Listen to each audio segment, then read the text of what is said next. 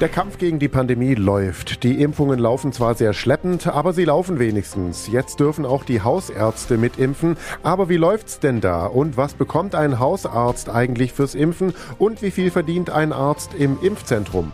In der Kreisärzteschaft sind circa 630 Ärztinnen und Ärzte im Alb-Donau-Kreis vertreten. Achim Beer, Facharzt für Allgemeinmedizin in Blaustein, ist einer davon. Herr Beer, 50 bis 100 Leute könnten Sie pro Woche impfen, aber soweit ist es ja noch gar nicht. Hausärzte bekommen derzeit sehr wenig Impfstoff und ob der dann auch noch ankommt, ist immer noch nicht ganz klar. Wie ist die Lage bei Ihnen aktuell?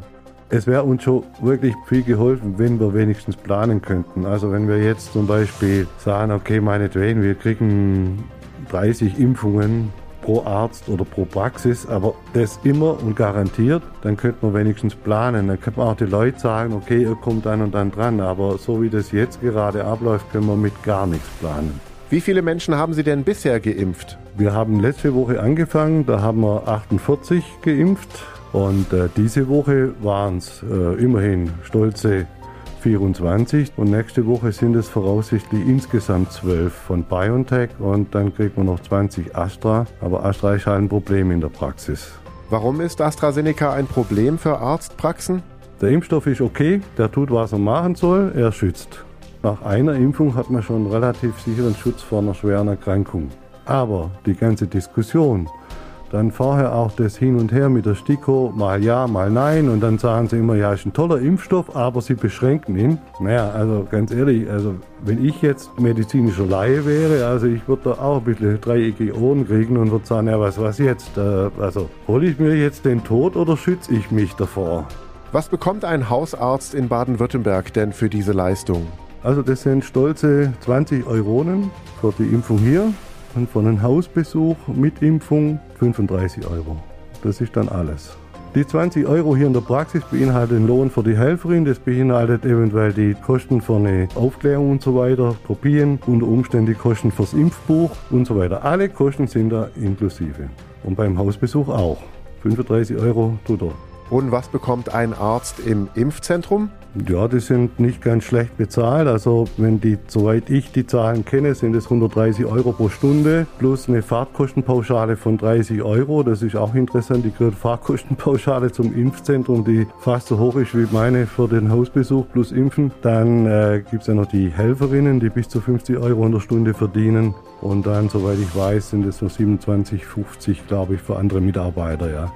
Das sind die Zahlen, die bekannt sind.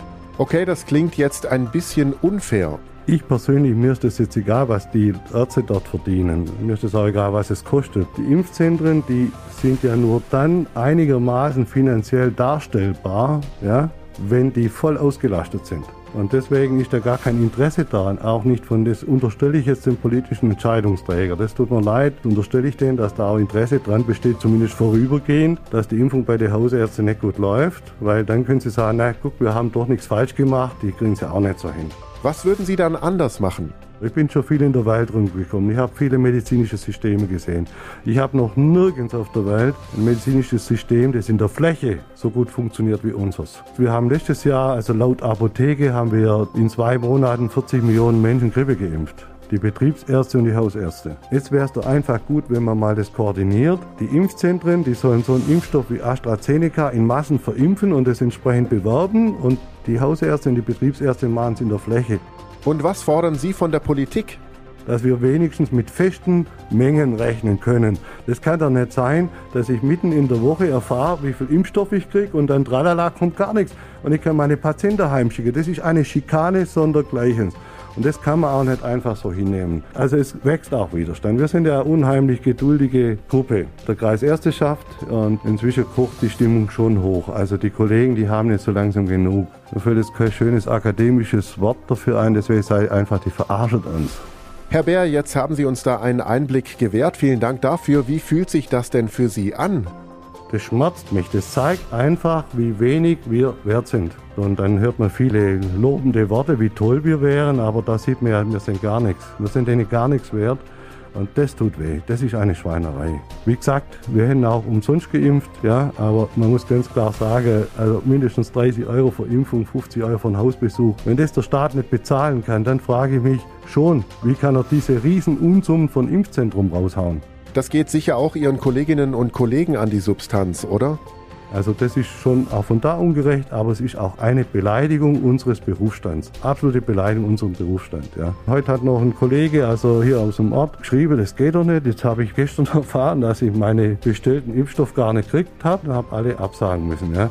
Vielen Dank, Achim Bär, Facharzt für Allgemeinmedizin in Blaustein, für das Gespräch. Also, das Gesundheitssystem scheint selbst nicht unbedingt immer das gesündeste zu sein. Schauen wir mal, wie es weitergeht. Vielen Dank fürs Zuhören. Ich bin Paolo Percoco. Bis zum nächsten Mal.